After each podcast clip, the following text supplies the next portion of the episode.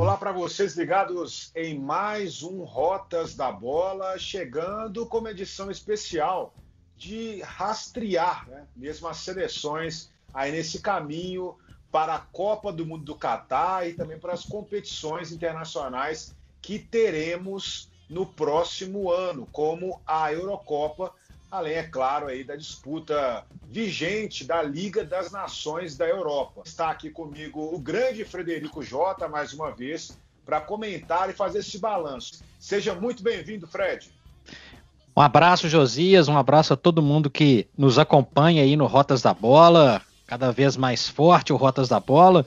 Então temos muito para falar de futebol de seleções, Josias futebol de seleções que estava parado há muito tempo. Então, o que a gente viu agora nessa última data FIFA, além de ter mais jogos, ter amistosos também, na verdade a gente viu seleções bem desentrosadas, né? Seleções grandes patinando, enfim, seleções que precisam de mostrar um algo mais. Tem muita coisa para a gente falar, começando pela Liga das Nações, Josias. Eu já vou até abrir aqui pelo grupo 1 da Liga A. Vou explicar para a turma. Liga A é como se fosse a primeira divisão da Liga das Nações, criada pela UEFA, exatamente para preencher as datas FIFA com jogos mais importantes. Em vez de ser aquele amistoso lá que não servia para nada, agora as seleções estão divididas de acordo com critérios técnicos em divisões específicas. Nós vamos direto na Liga, na Liga A, no grupo 1, que para mim é um grupo extremamente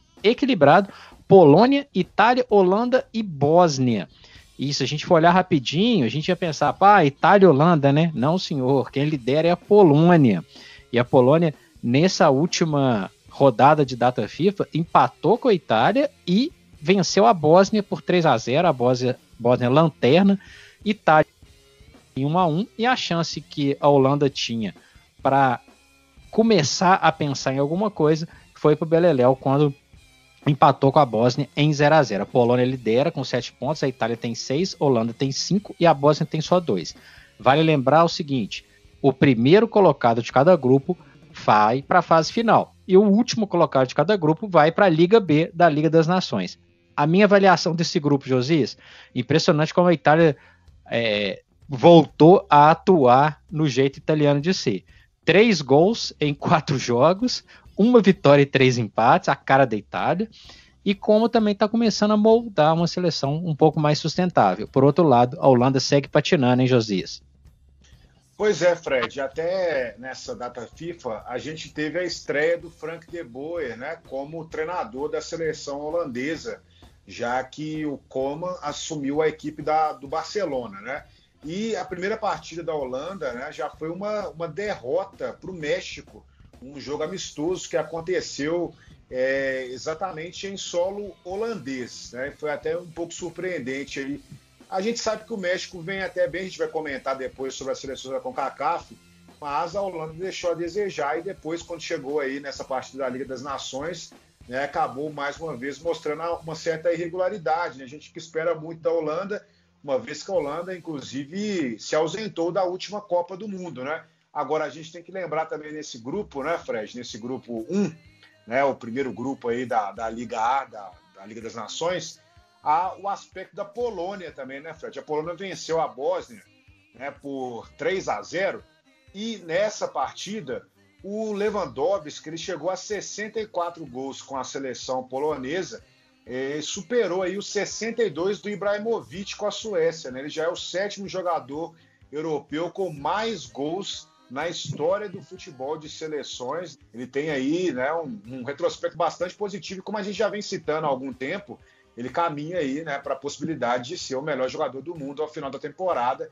Nessa partida especificamente, além dos dois gols, ele também deu assistência para o outro gol da, marcado pela seleção polonesa, um belíssimo passe que ele conseguiu encontrar o companheiro ali em condições de marcar. Ou seja, Lewandowski está voando nesse grupo, né? E a Polônia lidera a chave aí com sete pontos, um ponto acima da Itália, Fred. E a gente já pode citar aqui o grupo 2, né, o segundo grupo, né? Que quer tem... mesmo? Tem certeza é, que você quer? É, você, você, tem que explicar o que está acontecendo aí com a seleção da Inglaterra. Agora, antes de você falar sobre a seleção da Inglaterra, a gente só tem que destacar aqui que o, o Mr. Chip, né, aquele perfil, a gente sempre acompanha de estatísticas, ele já colocou aqui é, uma atualização é, do ranking da FIFA desse mês de outubro, que vai ser divulgado ainda, mas segundo os cálculos dele, já está tudo acertado aqui. E, curiosamente, a, a líder desse grupo, né, o líder desse grupo, é a seleção belga, né, que tem aí nove pontos, né, que vem mantendo, né, são três vitórias e apenas uma derrota da seleção da Bélgica. E a Bélgica, segundo o Mr. Chip, já nessa atualização do ranking da FIFA, vai é, é, a seleção, né, da primeira, a seleção que ocupa o primeiro lugar no ranking da FIFA com 1.766 pontos, Fred. E aí a gente tem depois a França com 1.752 e o Brasil com 1.725. E aí sim vou deixar você comentar sobre esse grupo que aparece aqui a Inglaterra no quarto lugar do ranking da FIFA com 1.669 pontos, Fred. Pois é, Josias. Eu tenho algumas avaliações a serem feitas em relação à participação inglesa nessa data FIFA. Primeiro, começou com um amistoso contra o País de Gales como equipe basicamente toda reserva. E essa equipe reserva trouxe muita coisa interessante. Trouxe uma formação mais dinâmica, uma formação com jogadores que estão buscando o espaço, especialmente o Calvert-Lewin e o Grealish, para a gente começar a conversa. Já não era o Pickford no gol, era o Pope, o que é uma coisa que em breve eu acho que vão ter alterações. Ainda tem o Henderson aí para poder brigar por uma vaga. A Inglaterra sofre com a inconstância de seus goleiros, mas entre esses que eu falei, o mais inconstante é exatamente o que hoje é o titular, que é o Pickford. Agora, deu uma cara nova, deu uma cara nova e me deixou uma impressão muito boa o amistoso contra País de Gales. E aí, o que, que me surpreende em relação à participação inglesa na, na, Liga das Nações? A Bélgica é líder com nove pontos, a Dinamarca tem sete, a Inglaterra tem sete, a Islândia zero, já está tá eliminada. A questão é a seguinte: a Inglaterra venceu o jogo mais difícil que tinha para fazer, contra a Bélgica, 2 a 1 no domingo, 2 de dia 11 de outubro, em Wembley. Aí foi uma seleção mais como a Inglaterra estava acostumada mesmo, muito reflexo também da Copa. Tinha o Walker, tinha o Dyer, tinha o Maguire, é, o Alexander Arnold, que pegou a posição, tinha o, o, o Henderson, aí já tinha o Trippier jogando de lateral esquerdo, que é o momento enquanto o Tio não está 100%, o Rashford o gol, Kane é, entrou, inclusive, no lugar do Calvert-Lewin, enfim, tinha uma seleção mais, vamos dizer, mais titular naquela situação. E aí o que acontece? A Inglaterra, na hora de disparar o grupo, ela perde em casa para a Dinamarca por 1 a 0. Aí não, né, Josias? Aí não. Era hora de ganhar e ter tranquilidade para assegurar a primeira colocação desse grupo. A Bélgica, que perdeu para a Inglaterra, venceu a Islândia. E aí a Bélgica assumiu a primeira colocação. Esse foi um grande vacilo da Inglaterra, porque tinha conseguido vencer a partida mais difícil do grupo, ressuscitou a Dinamarca, que estava lá atrás, estava com quatro pontos apenas, e assim como eu falei do grupo 1, que a Itália produz pouco ofensivamente, a Inglaterra também só tem três gols em quatro jogos.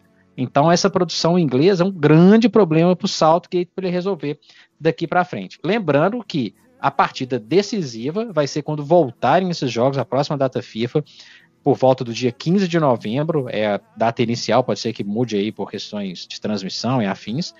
A Inglaterra joga fora de casa contra a Bélgica. Aí é que o bicho pega, porque depois decide, em tese, na quarta-feira, dia 18 de novembro, contra a Islândia na Inglaterra. Então a Inglaterra vai ter que vencer a Bélgica para chegar na última rodada com uma liderança em tese dividida, porque a Dinamarca recebe a Islândia. Decepção total até agora. A Islândia fez dois gols em quatro jogos e tomou 11.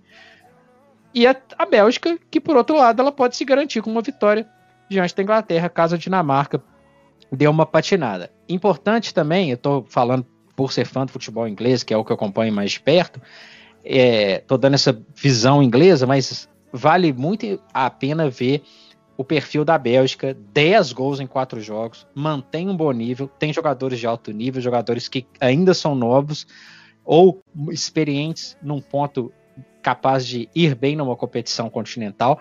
E o crescimento da Dinamarca, né, Josias? Não dá pra gente descartar. A Dinamarca passa por um período de transição também. Não é uma seleção brilhante, mas é uma seleção que consegue resultados. Então tá aí essa situação do grupo 2, Bélgica 9, Dinamarca Inglaterra 7, Islândia fora com zero pontos. Aí eu vou até deixar você abrir o grupo 3, porque tem o grupo 3 tem uma disputa e tanta aí pela cabeça do grupo, Josias. Pois é, só completando, né, Fred? A, a, Inglaterra que teve problemas aí na questão do, de, de, amistosos, né? Que é a questão da Nova Zelândia, que seria uma potencial adversária na próxima data FIFA. Não vai ter mais, a Nova Zelândia não está jogando, né? Por causa da questão do, da Covid-19. E, inclusive, a Inglaterra planeja aí, quem sabe, um amistoso contra a Austrália, né? Já tem sido especulado essa possibilidade já que a Inglaterra precisa também desses jogos preparatórios aí para essas disputas, né, que, que a equipe inglesa fará aí pela frente, inclusive na, na própria Liga das Nações. E a Bélgica com o Lukaku, né, mais uma vez atuando muito bem nessa partida contra a Islândia, marcando dois gols, jogador essencial aí para esse ataque da equipe belga.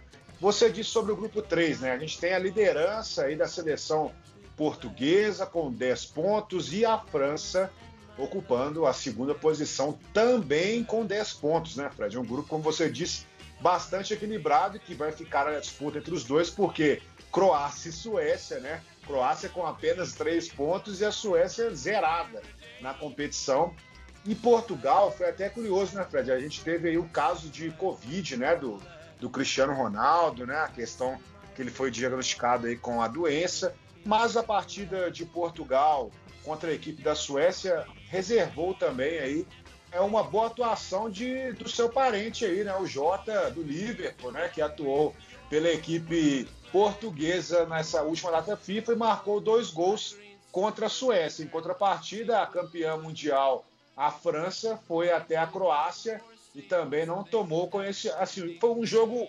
A, a França saiu na frente, né, com, com o Griezmann sofreu um empate, mas no final Mbappé conseguiu colocar a seleção francesa vitoriosa por 2 a 1 em cima da Croácia e as duas equipes brigando pau a pau aí, Fred, para saber quem vai ser a líder do, da chave.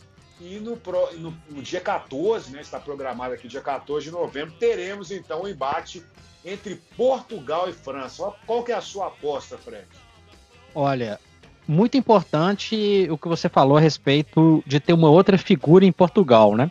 Portugal, não só o, o, o meu parente lá, o, o Jota, como tem também jogadores com muita capacidade de carregar essa seleção. Tem o próprio Bernardo Silva, tem o João Félix, é uma seleção que está ganhando casca com o passar do, do tempo. O Cristiano Ronaldo em breve vai voltar, e aí ele é uma referência mesmo. Então eu gosto muito desse Portugal, um Portugal que a gente vê um pouco mais solto. E o seguinte, né?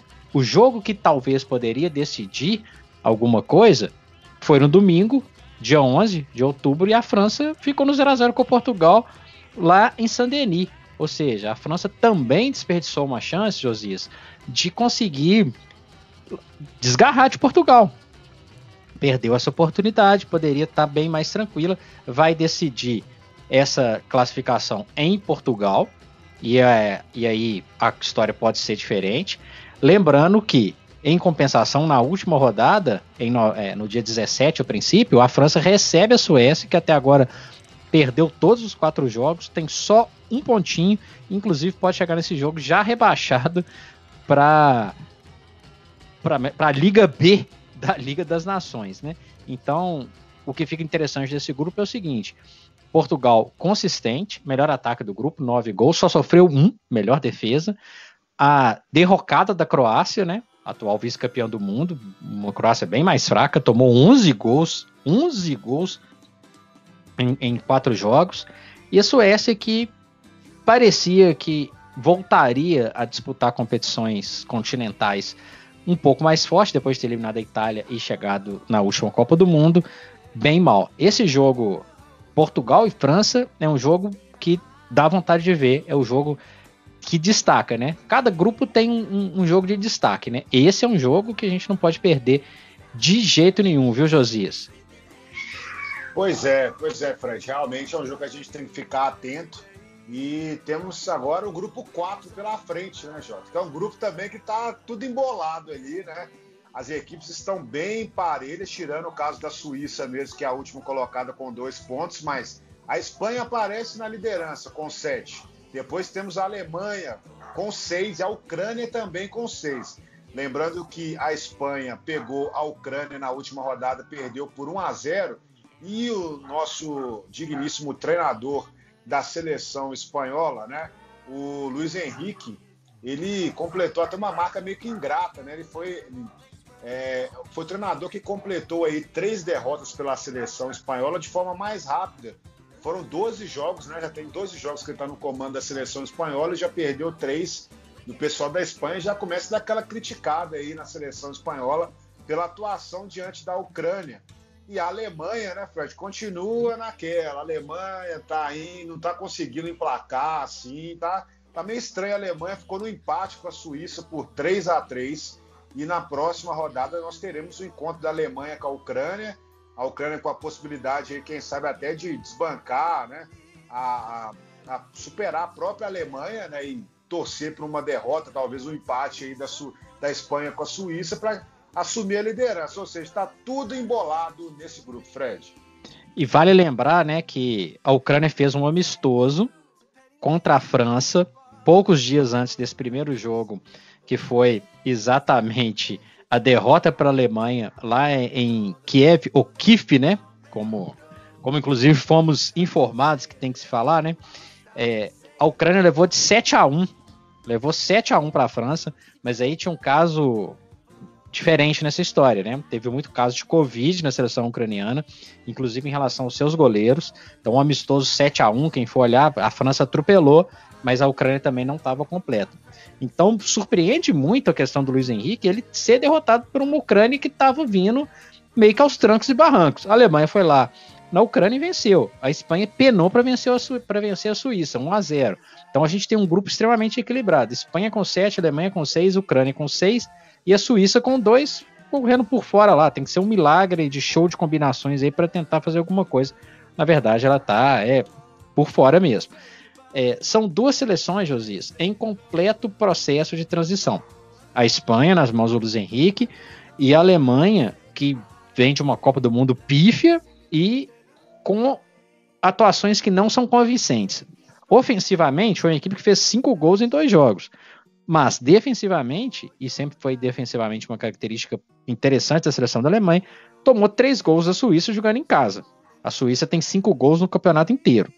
Então não dá para para deixar as coisas serem tão leves assim pela Alemanha, não. Vai ser uma disputa interessantíssima. E aí tem uma questão, hein? O, a última rodada tá marcado Espanha e Alemanha, jogo na Espanha, que pode ser um jogo que vai definir a vida desse grupo. Porque eu, sinceramente, não acredito que a Ucrânia vai aprontar para cima da Alemanha e também não vejo a Suíça com força para vencer a Espanha. Esses são os próximos jogos, né? Então, ficaria aí uma disputa Espanha Alemanha para o último jogo.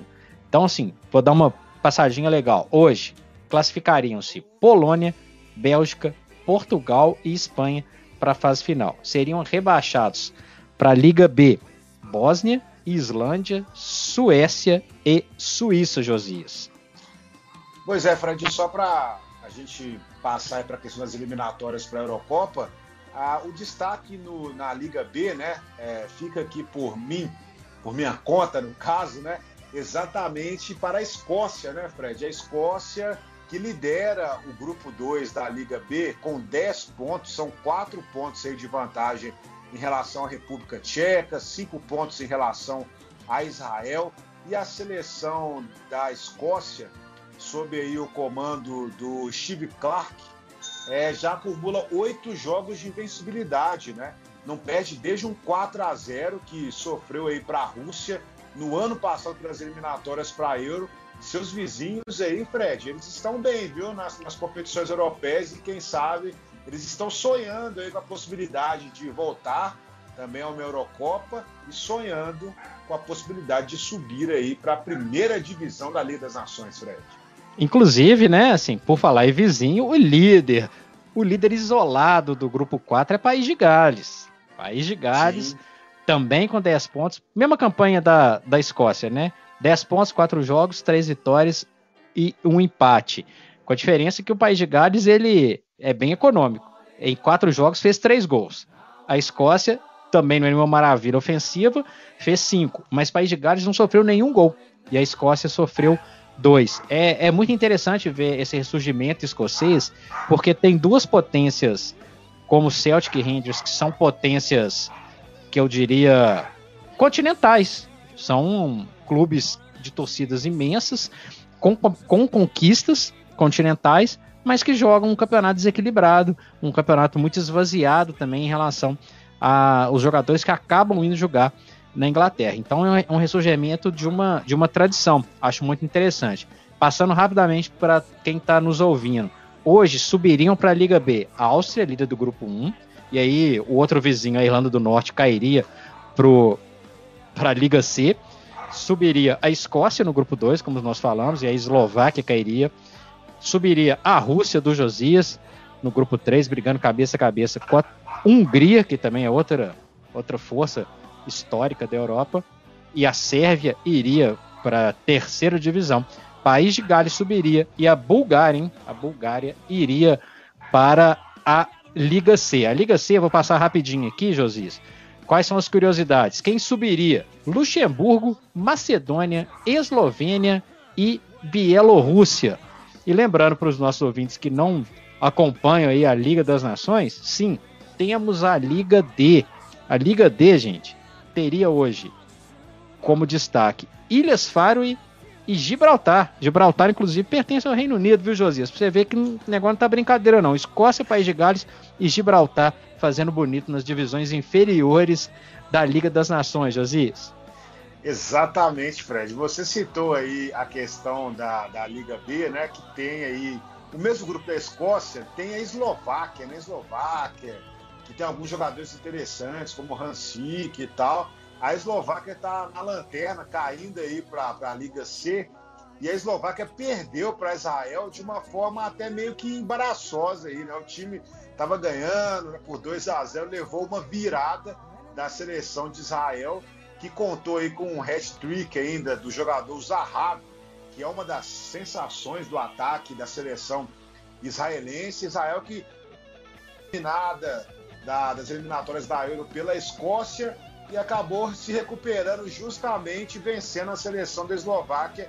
Para mim foi um resultado até interessante aí nessa Liga B, né? O Zaha que tem 33 anos e está jogando agora no futebol holandês, né? Mandando bala nesse hat-trick aí, comandando essa vitória da seleção de Israel para cima da Eslováquia. Saiu agora com cinco pontos no grupo. Pelo menos está se garantindo ali na Liga B a seleção israelense. Agora eu passo para você, Fred, a gente citou aqui as eliminatórias da Eurocopa. Qual que é o resultado que você considera interessante também para a gente avaliar nesse momento aí de eliminatórias da Euro? Aí, ó, só para situar os ouvintes do Rotas da Bola. São quatro chaves, como eles gostam de chamar, né? Mas na verdade são quatro confrontos, né? Seria uma quartas de final é, que vão garantir uma vaga lá na frente, vaga lá na Eurocopa Eurocopa de 2021, seria a Eurocopa de 2020 que mudou.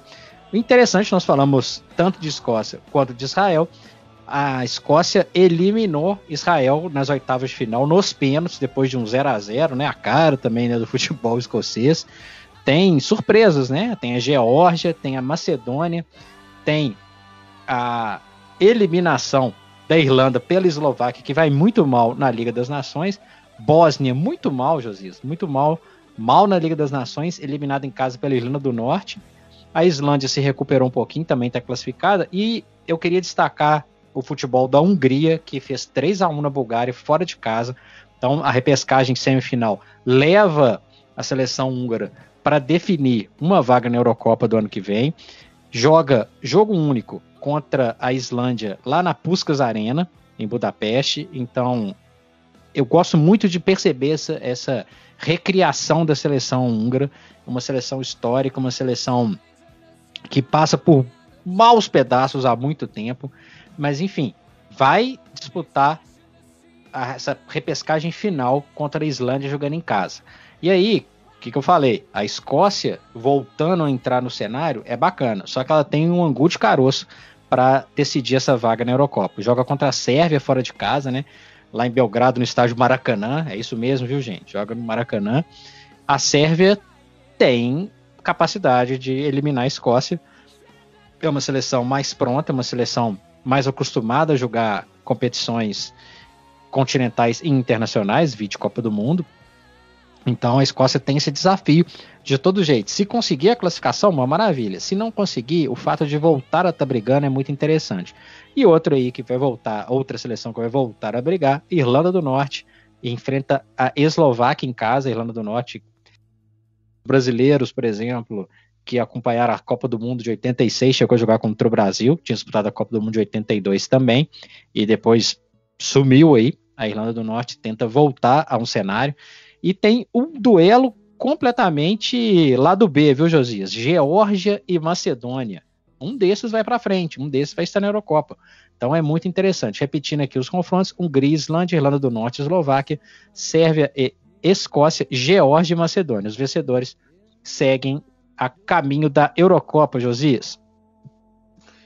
Exatamente, Fred. Então a gente fecha aqui esse primeiro episódio do Rotas da Bola falando tudo aí sobre a data FIFA na Europa, lembrando que ano que vem nós teremos essa sequência aí também de Liga das Nações. Teremos ainda a Eurocopa, que vai ser disputada no ano que vem.